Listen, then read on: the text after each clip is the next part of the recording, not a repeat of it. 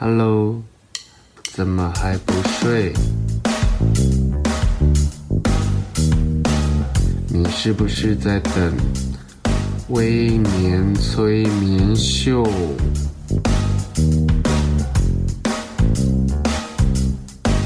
在还没有睡之前，赶快去帮我按个订阅。紧接着，我们就要开始今天的节目。Hello，大家好，欢迎收听今天的微年催眠秀。这个星期天，我一个人去看了李宗盛的演唱会。当他唱到《爱已成往事》这首歌时，我看到大荧幕上的他，眼眶泛红。最后一段副歌，他几乎是闭着眼睛唱完的。然而，在看台上的我，早就泪湿口罩。在串场的时间，他谈论到他曾经的，我记得是妻子吧，Sandy 林忆莲，他人大方地赞赏他是个优秀的歌手。在这场演唱会上，有四首关于林忆莲的歌，其实歌迷都知道。这是一份李宗盛释然的心意。这些年又恢复单身的李宗盛，往来于上海跟北京之间，他专注在自己的音乐创作，忙于事业。可是从他那一天的演唱会上面看来，他的状态却是很快活的。其实看李宗盛的演唱会，会有一个很很有意思的事情是，你可以观察他在哪一首歌会哭。我是第一次看李宗盛的演唱会，但之前都是在 YouTube，然后还有其他平台上面看他的看他的片段。我发现今天的他在唱起这些情歌的时候，声音里多了一份我从来都没有听过的坦荡。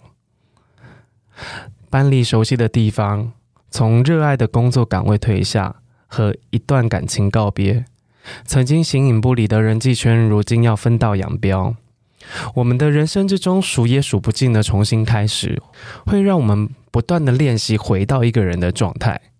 其实一个人也好，两个人也好，到哪都要过得悠然自在。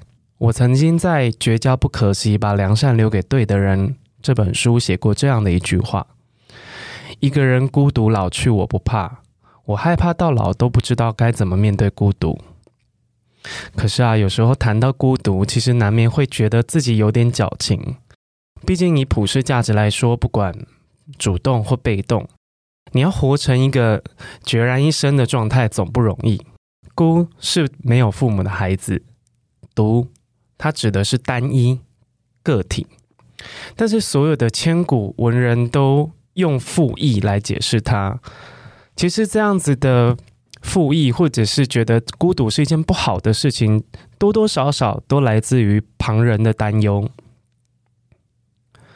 我从十八岁离开家里之后，我睡过别人的家的小孩房、客厅的沙发、房间的地板，我也曾像寄生般的寄生在顶楼的天台、洗衣店、补习班，还有漫画店的包厢。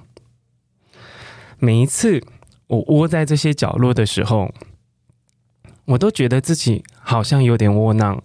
可是，终究是一个练习自己可以独当一面生活的过程，所以我倒也不太介意。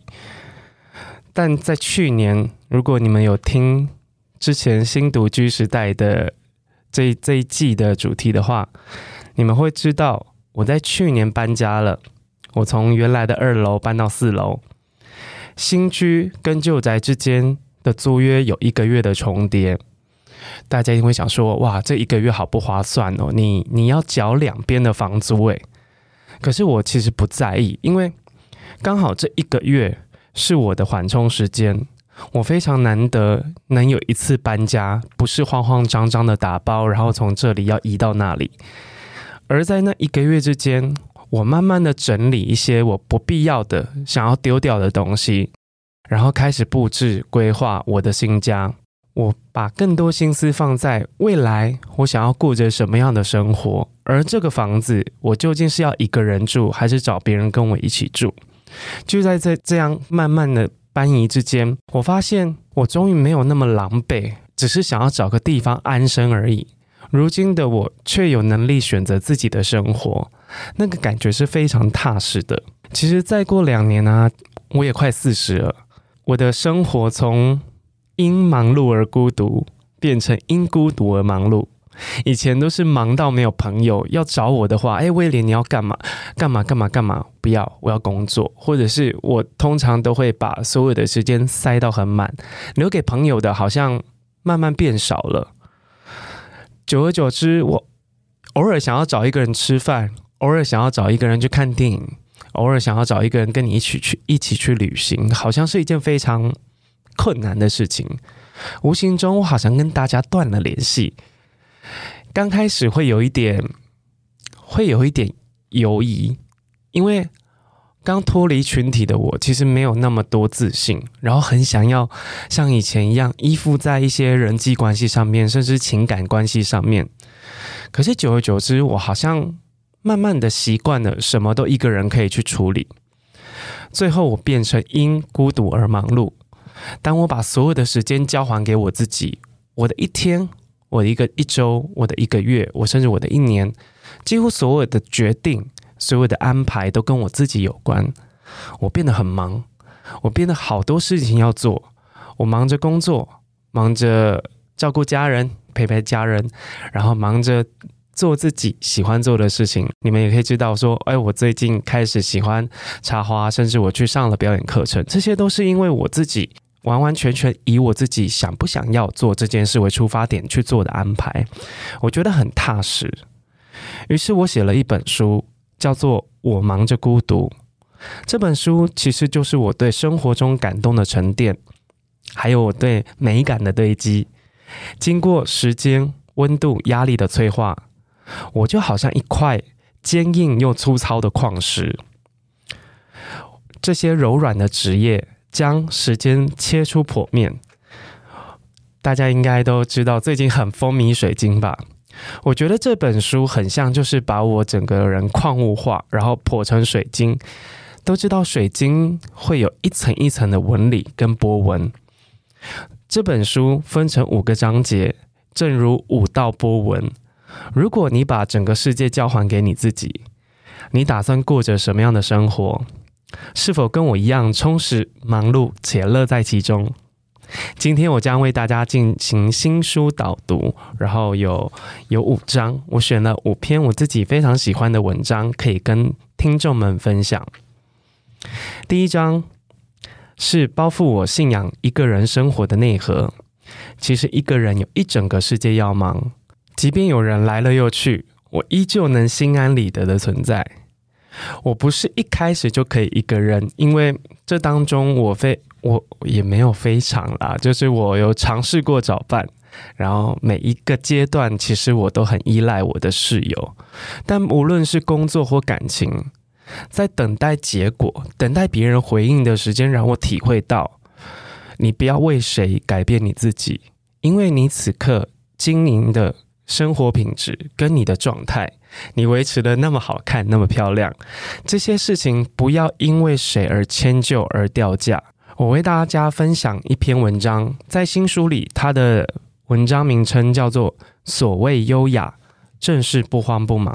其实我早期有一个梦想，就是我很想要组一个早餐俱乐部。我不晓得听众们有没有看过这部电影，它就是一群。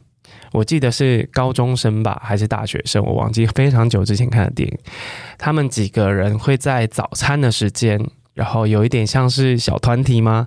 有一个组织，但他们会交流彼此的想法，还有一些成长过程中的辛苦，或者是他们对于人的观察。我也很想要有这样的朋友，所以。我曾经试着组过一个像早餐早餐会的组合，可是后来想想，就是其实你要在一个你应该要休闲的假日时间，因为早餐会不太可能是一般日嘛。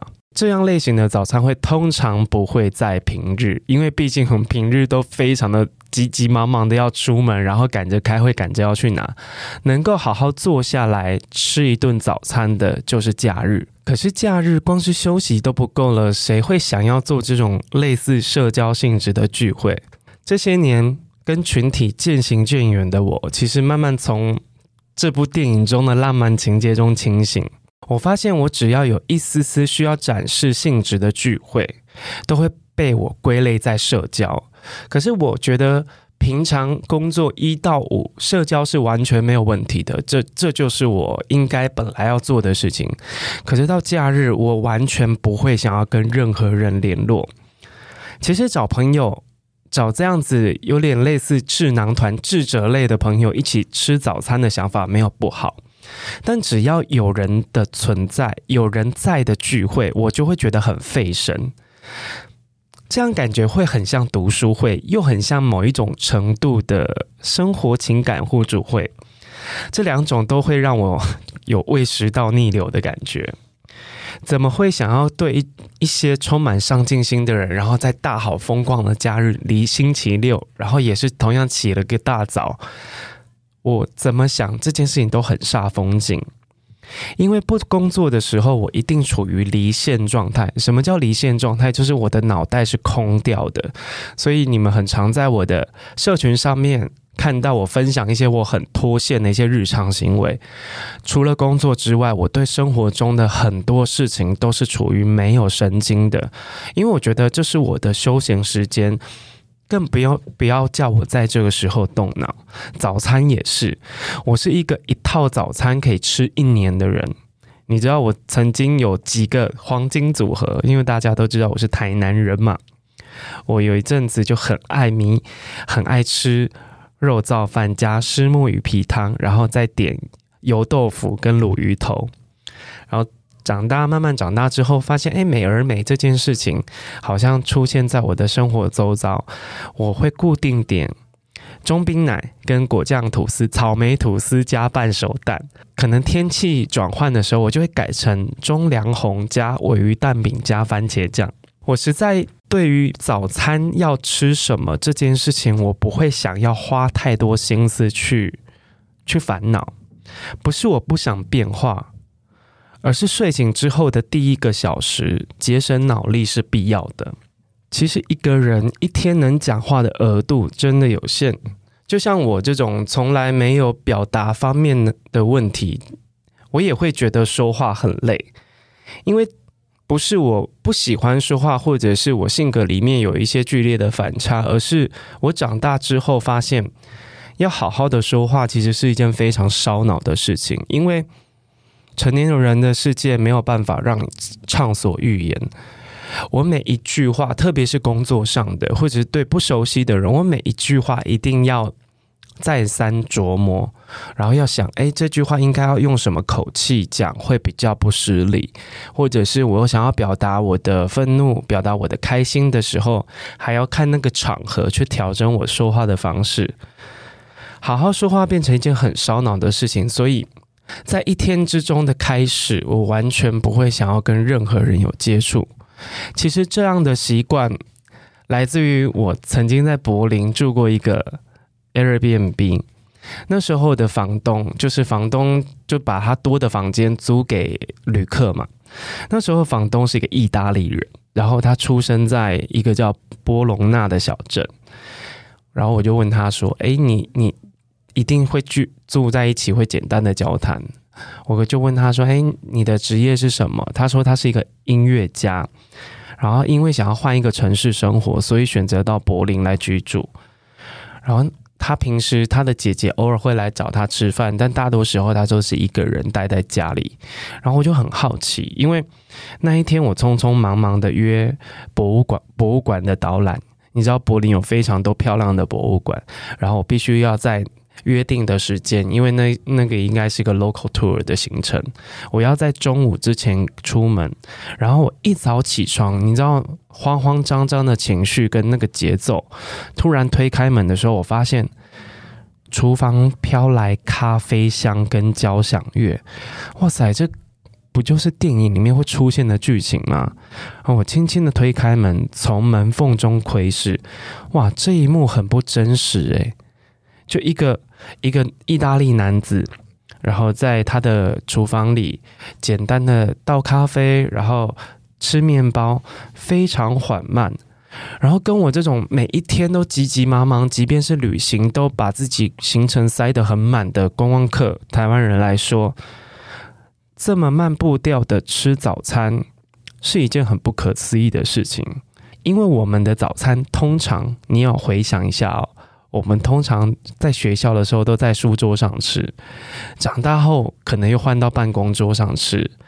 我们的厨房其实不等于饭厅。大部分的时间都是用来烹饪使用。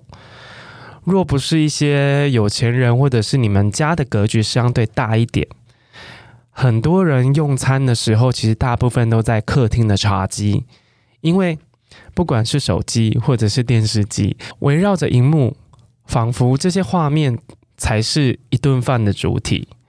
但他告诉我，意大利人的早餐很简单，不过就是咖啡跟面包而已，因为吃太。丰盛的早餐会让你的脑袋转不太动，大家一定很常吃完一顿早餐之后，就是在书桌或办公桌上面昏昏欲睡的感觉。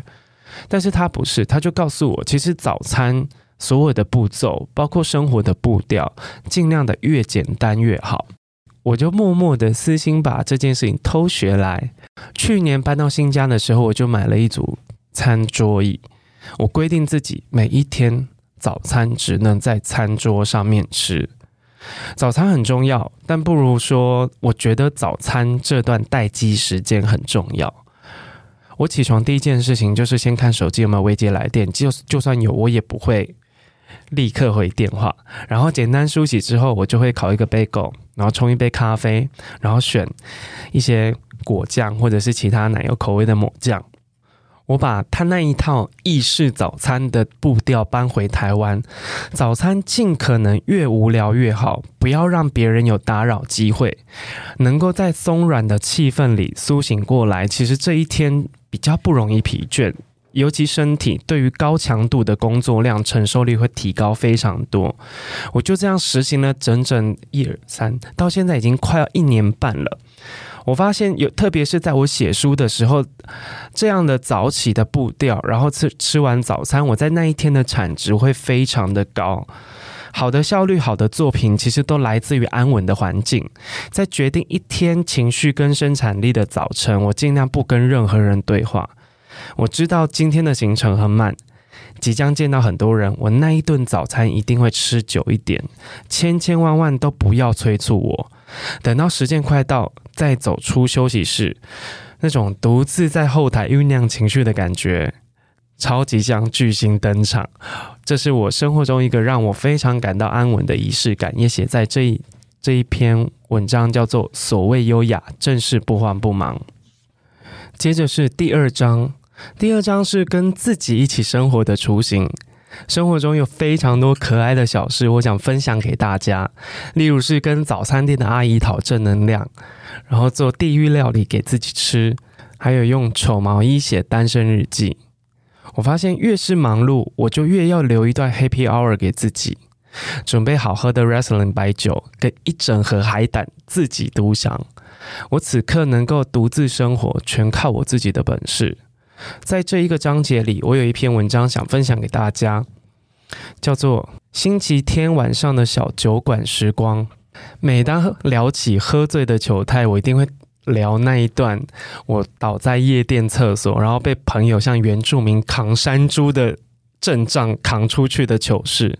甚至我出国之后，不管到哪一个国家，我一定会喝个烂醉，好像是在庆祝那一趟旅程。我在曼谷的嘟嘟车上拉着那个嘟嘟车上面的杆子，然后司机就一直飙车，一直飙车，然后我就沿路这样喷吐，喷吐到整个司机。决定把我丢包在路边，可是那时候我已经没有力气骂他，然后也没有力气求救，我就一个人倒在路边，站也站不起来。这件事情真的超超经典。我这次到日本呢、因为大家都知道日本也是喝酒起来就是杀红眼的，然后跟我日本的同学还有他日本的朋友，我们就在呃，我记得某一个小，就是有一条街上，就是都是居酒屋跟小酒馆，然后很多串烧。我就在那边就是狂灌啤酒，然后你知道啤酒一喝到一个康张就很容易爆掉，然后但是我不能够睡在那边，然后日本的计程车也非常的贵，我们必须赶在末班车进站之前。我们一群人就跟丧尸一样爬进那个池袋车站，然后买车票，然后超痛苦，然后已经醉到整个有点站都站不稳，我们还是要爬进去，然后好不容易等到末班车来了，我们就冲进去。我发现整整节车厢的人都喝醉了，倒的倒，趴的趴。然后我就还坐在那边，非常的端庄，因为我觉得我是一个 台湾人，不能给 不能给自己的地方丢脸。然后我就坐在那边很正，但是我真的也超想吐。可是这些关于喝醉的糗事，都仅止于三十岁之前。因为那那一年生日我，我有一个感触，就是好像这些很荒唐、很快乐的感觉，很像幻觉。因为在在绝交那一本，我已经。有聊过，我觉得在这些夜生活里面遇到的人，或者是说热爱夜生活的人，这些人际交流其实是蛮虚的，在那个环境里所带来的快乐，永远都夹带的痛苦。你知道，只要周六跟周日，以前还没有周休日嘛，甚至后来周休日之后，只要周五跟周六。我这两天如果去唱歌，然后去喝酒，就是重口味的夜生活。我到了上班日的前一晚，我会有星期天晚上的忧郁。诶，我仔细想想，我贪图的到底贪图什么？是贪图这些酒精吗？没有，我贪图的就是跟好朋友相聚，想说什么就说什么的开心。可以很醉，但我们也可以很清醒。不管喝什么，只要我们聚在一起都好。在这篇文章里，我有分享到我在布拉格，我布拉格的最后一个晚上，我想要散步，好好的认识这个城市。布拉格的旧城区其实非常的美，然后美到很像你会在一些童话故事里面看到那些很精致的欧式的小屋。那一天晚上，我就在那个古城区上面里面走着走着，然后天空开始有白点，然后一开始以为我眼睛花了，因为我们这种生生存在亚热带的人，我没有看过真的下雪，而且下很大的雪。然后我发现，哎，是雪，然后我的脚下的雪印，然后就慢慢的加深。那一刻也想说，也太浪漫了吧。然后我就在握的那个白雪，像偶像剧的男主角一般。可是我发现，哎呀，好像有点冷，然后我就开始找，四处找，有没有一个室内，在晚上大概七点多的时候，可以让我进去坐一坐。不远处就有一个小馆，一个小酒馆，它的灯是黄黄的，然后我就想，想说算了，一定冲进去，我就喝杯酒，暖暖身子。原来战斗民族都讲的都是真的。我推开木门。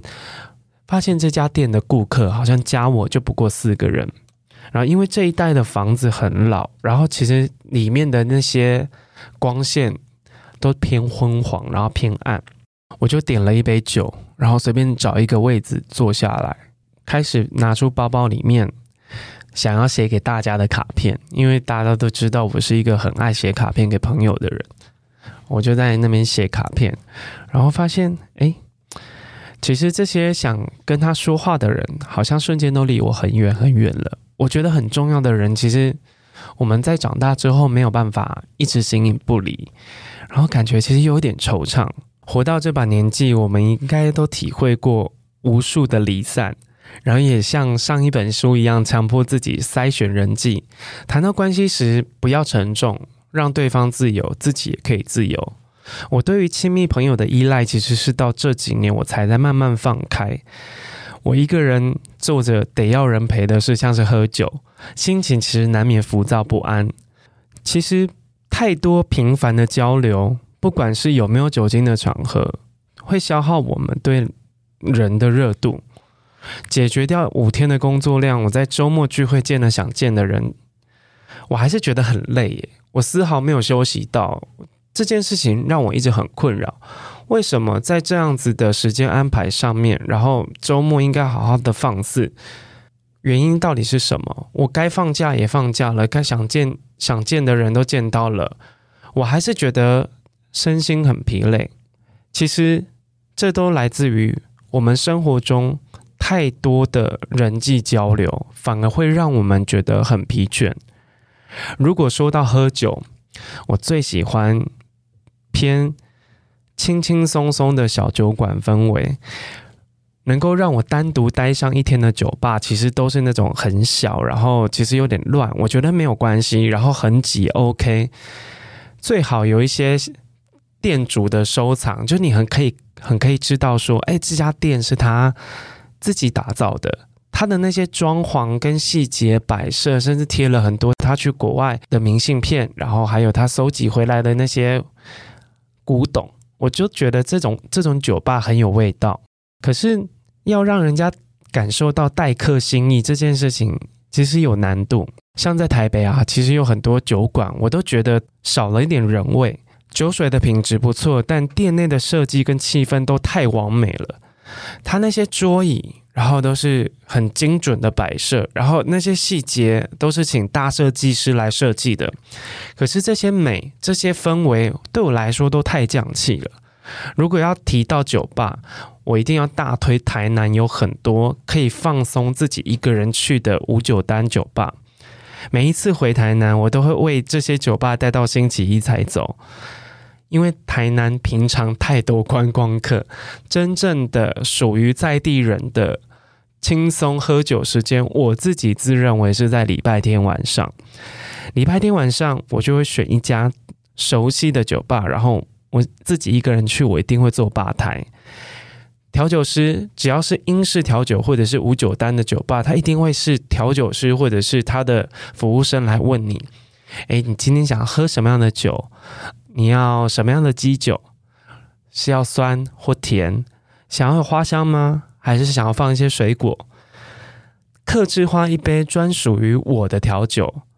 你在喝这杯调酒的时候，你会感受得到。调酒师的心意全部都在这一杯酒当中，包括他那些是炙烧的那些水果啊、摆设啊，甚至雕出来的那些果皮的花啊，然后甚至旁边要用一些冰块啊，冰块的形状也经过考究，你会觉得哇，有一份心意好好的被完整被我自己接收，那种感觉最最棒了。一个人最在乎的是自在，偶尔其实我也会去。拓展新的店，因为总不可能都一直待在同一家酒吧。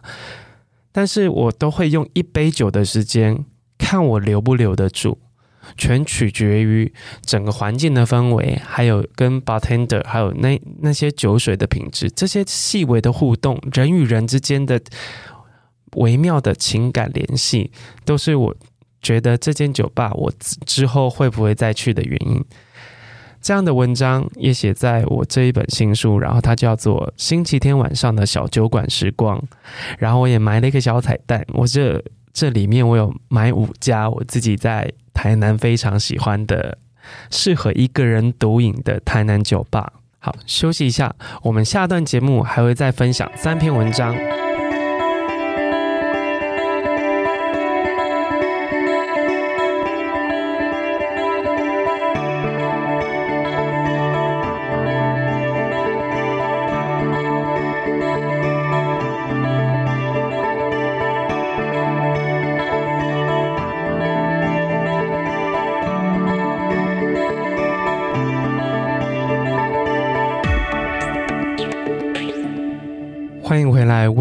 催眠秀。孤独应该是一个中性的词，它在描述一个不受负累也不被打扰的状态，其实是一种享受。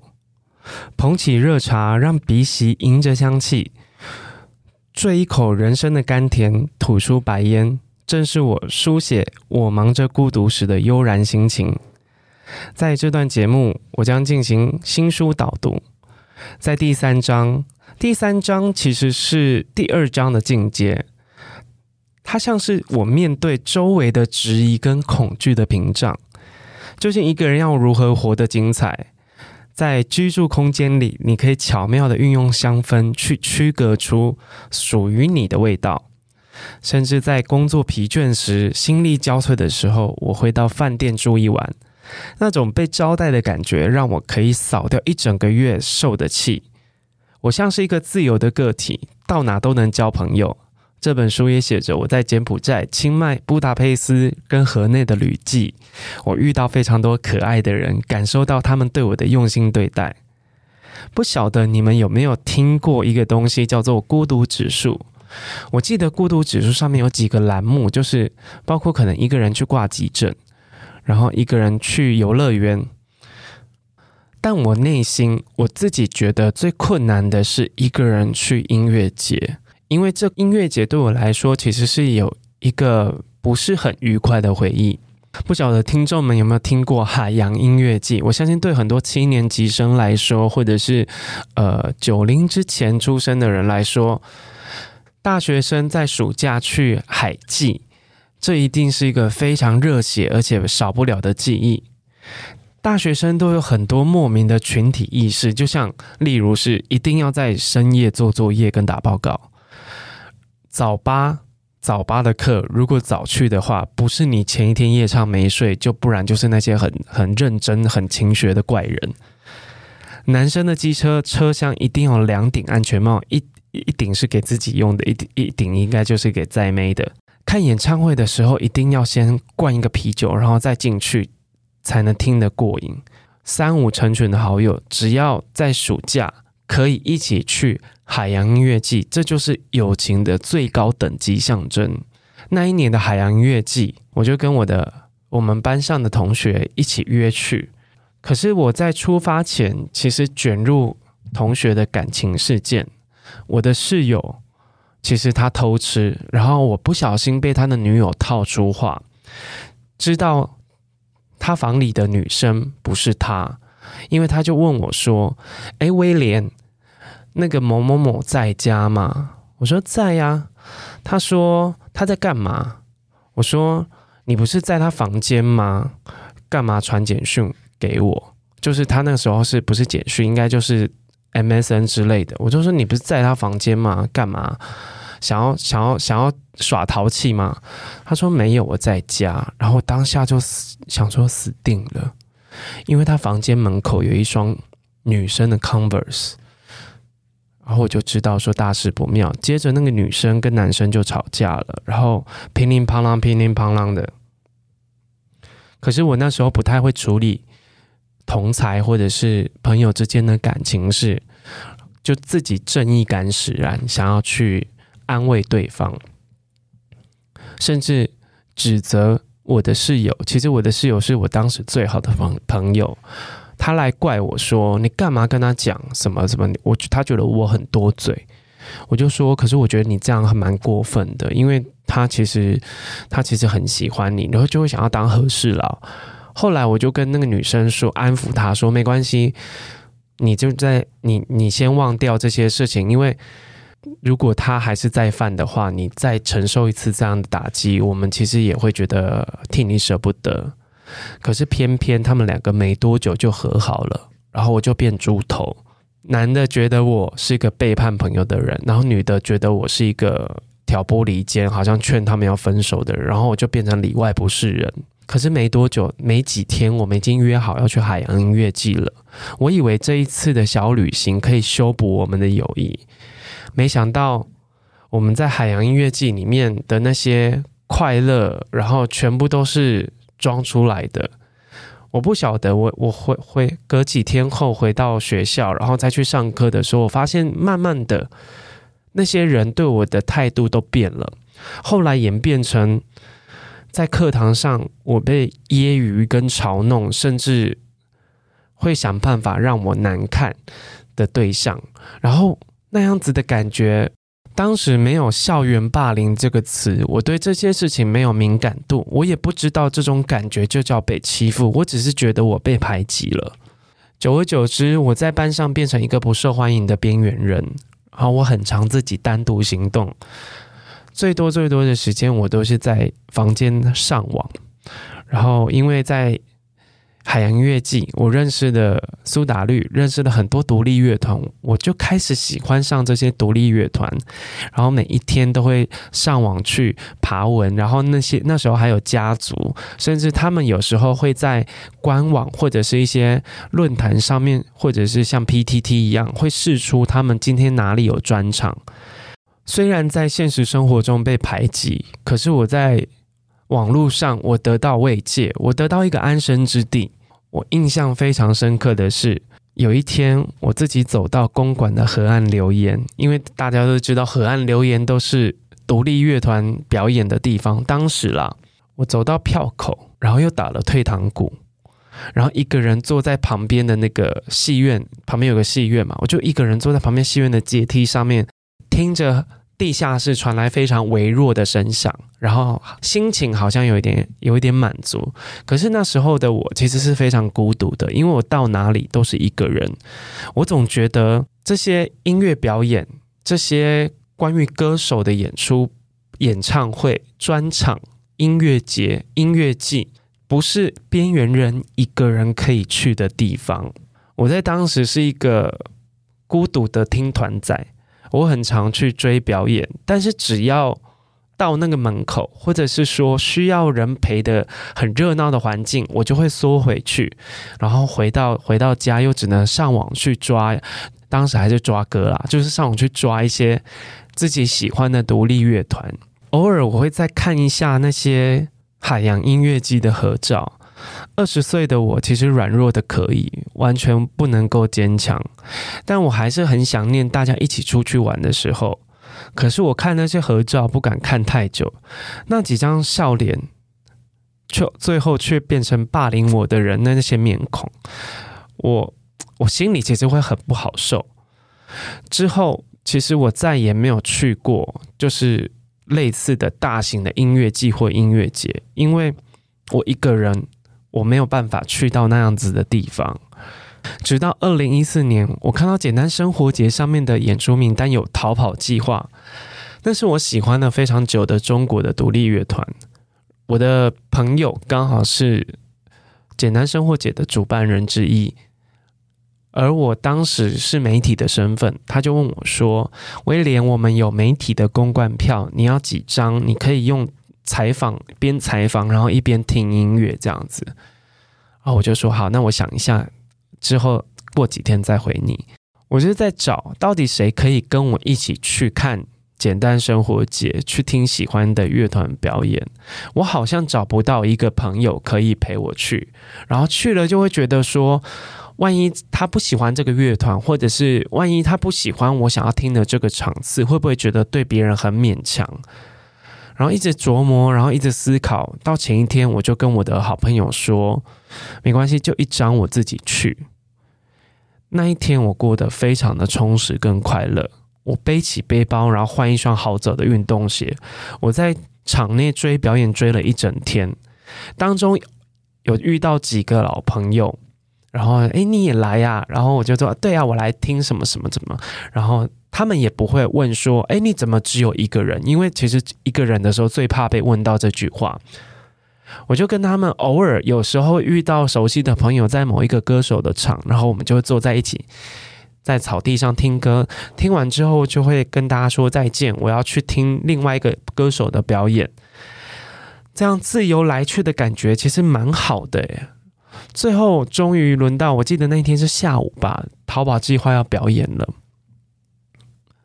他们有一首副歌叫做《夜空中最亮的星》，这首歌我真的听了成千上万次。从 YouTube 点击只有几千人的时候，我就发现这首歌。现在当然有一些歌唱节目翻唱，然后当然后来他们也变成中国的天团。这首歌现在应该有超过千万次的点击了吧？我从很早之前就很喜欢这首歌，我就那个前奏一下，哇，整个人都石化了，然后就看到。台上那几个人，就是我每天在看 YouTube 上面那几个人，然后终于出现在那几个戴墨镜的黑色人影，终于出现在我面前，那个感觉太激动了。然后唱到副歌，副歌有一句就是“我祈祷拥有一颗透明的心灵和流会流泪的眼睛”。我听到会流泪的眼睛的时候，我的眼睛也开始流下泪水，然后那种哭到稀里哗啦，但是我我没有关系。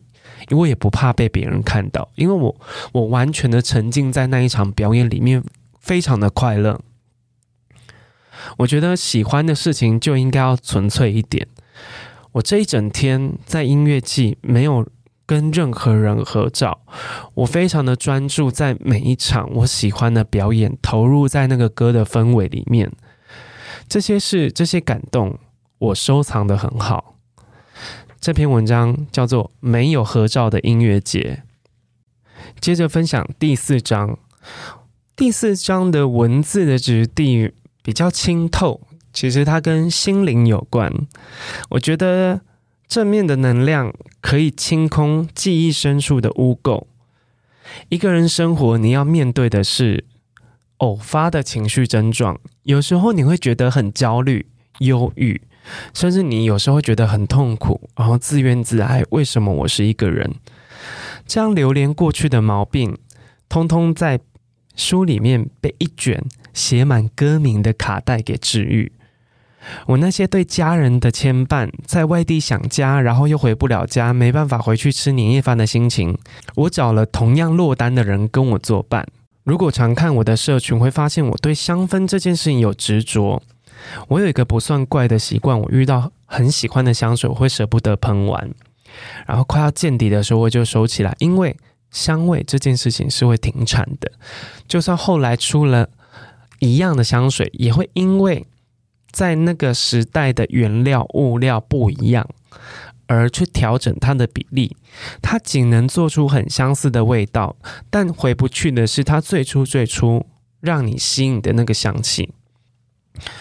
我前阵子开始有想念某一个时期我买过的某一款香氛，就像我曾经很爱 Paul Smith 的 Story，就是故事男香，它做的像一本书，它的味道。前味是葡萄柚，很清新，然后中味是玫瑰跟茉莉花瓣，装点一点点清新跟优雅，后味有淡淡的香根草跟雪松，非常轻盈，很像一个穿着白衬衫的少年在树下翻着书。据说最后一批货在二零一零年生产。然后几年前，伦敦的专卖店还有库存。可是香水这种东西，就算当时有库存，它一过效期，很多人就会丢掉，或者是被视为机器品，然后就会销毁。有一天，我就好想好想念这个味道，然后就开始我在网络上发疯似的找。突然间，好多年后，我找这款香水找很久。好多年后，我一个朋友就在他脸书 po 了一张照片，上面就写着。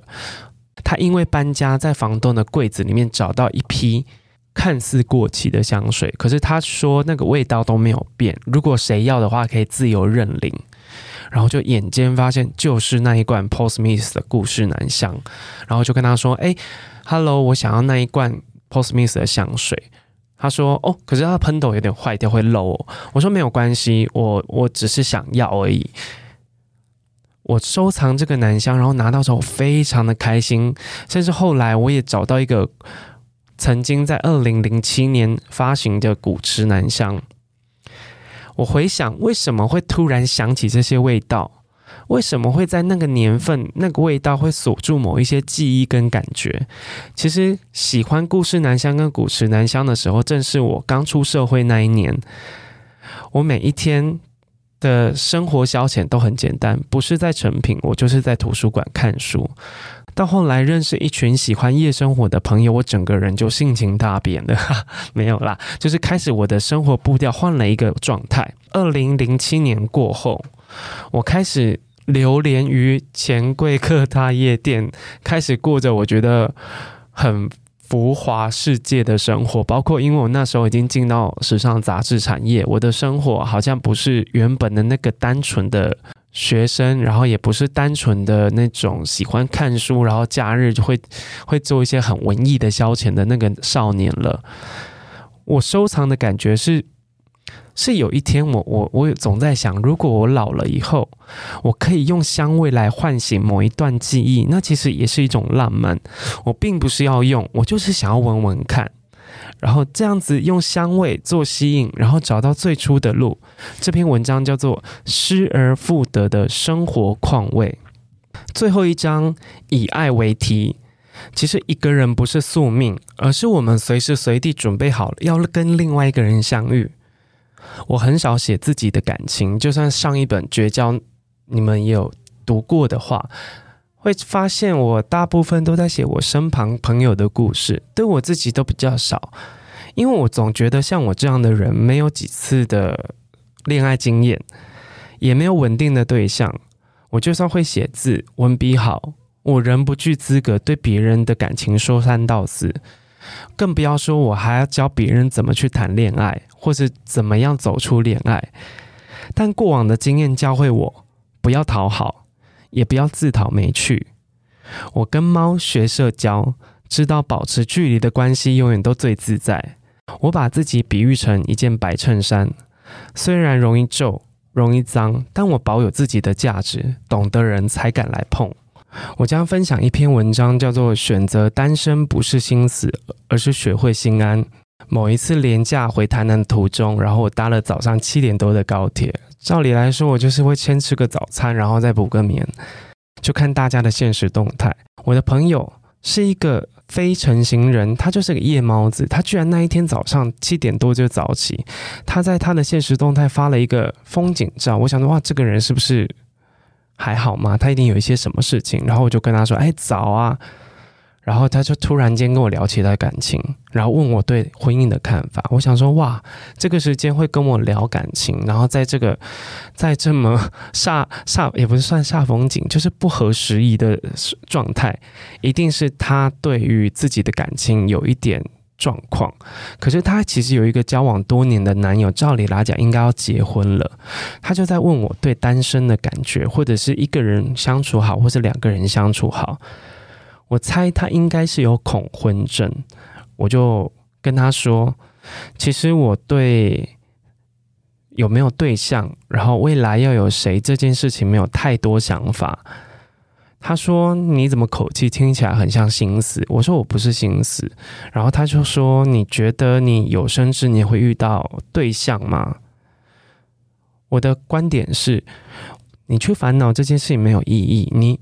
去推测一个自己没有办法去控制的事情，不就在自讨苦吃吗？我单身八年，至今八年。然后他问我：“你快乐吗？”我就说：“嗯，我大部分时间都是快乐的，大概有九十 percent。”他说：“那你非单身的时候快乐吗？”我说：“嗯，会有五十 percent 的不快乐。”其实婚与不婚，你也应该要跟另外一方取得共识，你自己去设定两个人才能成立的关系，然后安排接下来的生活，其实没有意义。我慢慢适应独居，慢慢发现生活里其实我有很多事情不需要跟谁分享，不需要找人一起做。平时有交流情感的窗口，遇遇到负面情绪的时候，也知道要怎么抛。我找到一个很舒服的生活方式。但偶尔会有一些生理需求，但生理不光是性爱，可能有时候生病也会想要一个伴，或是生病有一个人可以帮助你。我所谓的九十 percent 的快乐，是因为我的日子其实就像一湾涓涓细水，在非单身的时候，你会接收到另外一方的情绪，其实不管是好是坏，所以我把非单身的时候快乐设定在五十 percent。有伴侣的状态，你会有极大的快乐，也会有极大的不快乐。以前我非常渴望感受那轰轰烈烈五十 percent 的极大快乐，最好是像坐云霄飞车一般的刺激。即便我另外一半是充满着不快乐或负面的，我也愿意承受。可是这样五五分的比例，随着时间消长，我发现我想要的生活是甘于九十 percent 的微小快乐，就算这九十 percent 是有点淡的。但无事就是好事。选择单身不代表我们恐婚或一定不婚。其实我到现在都还是期待着合适的对象一起生活。可是好像偏偏越着急，这件事情就要离你越远。你烦恼一堆，设定一堆，到头来什么都没有。倒不如你自己过好一点，体面一点，富足且舒服的生活着。我现在的状况就是一个人看电影，一个人吃大餐，一个人开酒喝，一个人在台风天的夜里睡都不感到害怕。我宁愿自己好好享受生活，也不要勉强为另外一个人迁就。单身是一种状心理状态，你得想办法适应它。不是说你不愿意为谁付出就是要自私。我觉得。有对象能依赖是幸福，但不需要赖着谁，可以自理生活。我觉得这件事情可能比幸福还值得骄傲。能够心安是单身的时日里练出来的，给未来的自己的宝物。这篇文章叫做《选择单身不是心死，而是学会心安》。为大家导读五篇《我忙着孤独》里面的文章，其实是想分享一种从一个群体脱离出来，你应该要怎么站稳脚步，喜欢自己现在的状态，甚至安于现在的状态，想办法让一个人过得充实而忙碌。有段时间，就在写完绝交的那前面一段时间，我其实急着想要把身边的人断开，因为我觉得有人际就会有纷扰。我想要图一个清静，开始独来独往。我以为只要不接受外在世界，我就可以得到安宁。可是写完这篇文章之后，我又悟到了，其实独居或群居，不过就是生命中一段过程。既然最后都会静止，所谓的静止就是我们跟这个世界告别，最后终究要回到一个人的状态，那就那就不要停。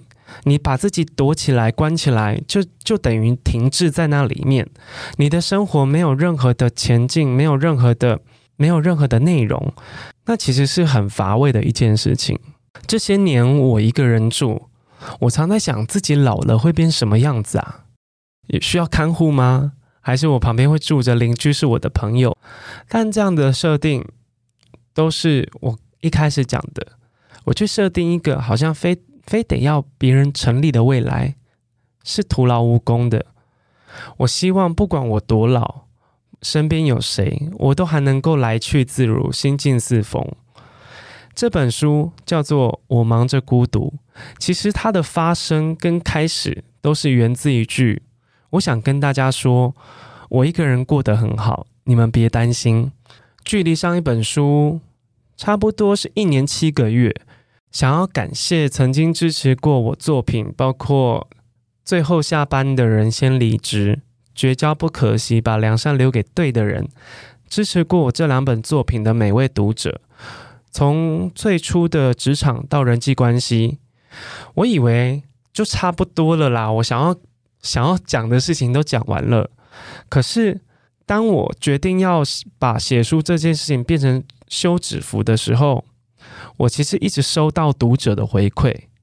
在成为作者的这几年里，我无时无刻都被大家的那种温暖的火光簇拥着，那种感觉真的很安心。从去年到现在，我持续的过着独居的生活，甚至在这本书里面，我可以可以看到我在生活中的淬炼与成长。这种感觉就是安心感跟勇敢。很多时候，这些回馈、这些感谢、这些温暖，甚至生活中发生的很多小事，认识了很多人，包括我们家附近的 seven 店员啊，然后河粉店的老板娘啊，槟榔摊的老板啊，游泳池遇到那些老人啊，早餐店阿姨啊，这些人就在告诉我们，其实我们的生活从来都不是一个人。在第二本书《绝交》那一本书的宣传期尾声，我一直在思考。我要怎么把我这一段时间收到的喜悦的感觉再回馈出去？那些因为工作，然后因为人跟人之间的感情而伤的人们，面对失去，面对被孤立，他自己一个人要怎么好好的过活？我很想写一本书，就想要传达安然自在的独居态度。而这本《我忙着孤独》，便是我此刻的人生滋味炼成的悠然之作。里头有五十篇文章，它很像火种。这些火种，它让我可以面对生活里所有的变化，还能给出一点温暖。而这本书，每一本书都有想要写给的人嘛。这本书写给不断在别人身上找安全感，面对不得不的独立，时常怅然所失。透过我的生活剖面与散记，你会发现自己从来都不是一个人，有好多人陪着你一起生活。独居也是独处。当一个人专注于自己喜爱的事物，其实你是丝毫不会感到寂寞或落寞的。正如现在安安静静听着节目的你，这当下应该很幸福吧？那种微微发笑的快乐，正因你忙于孤独。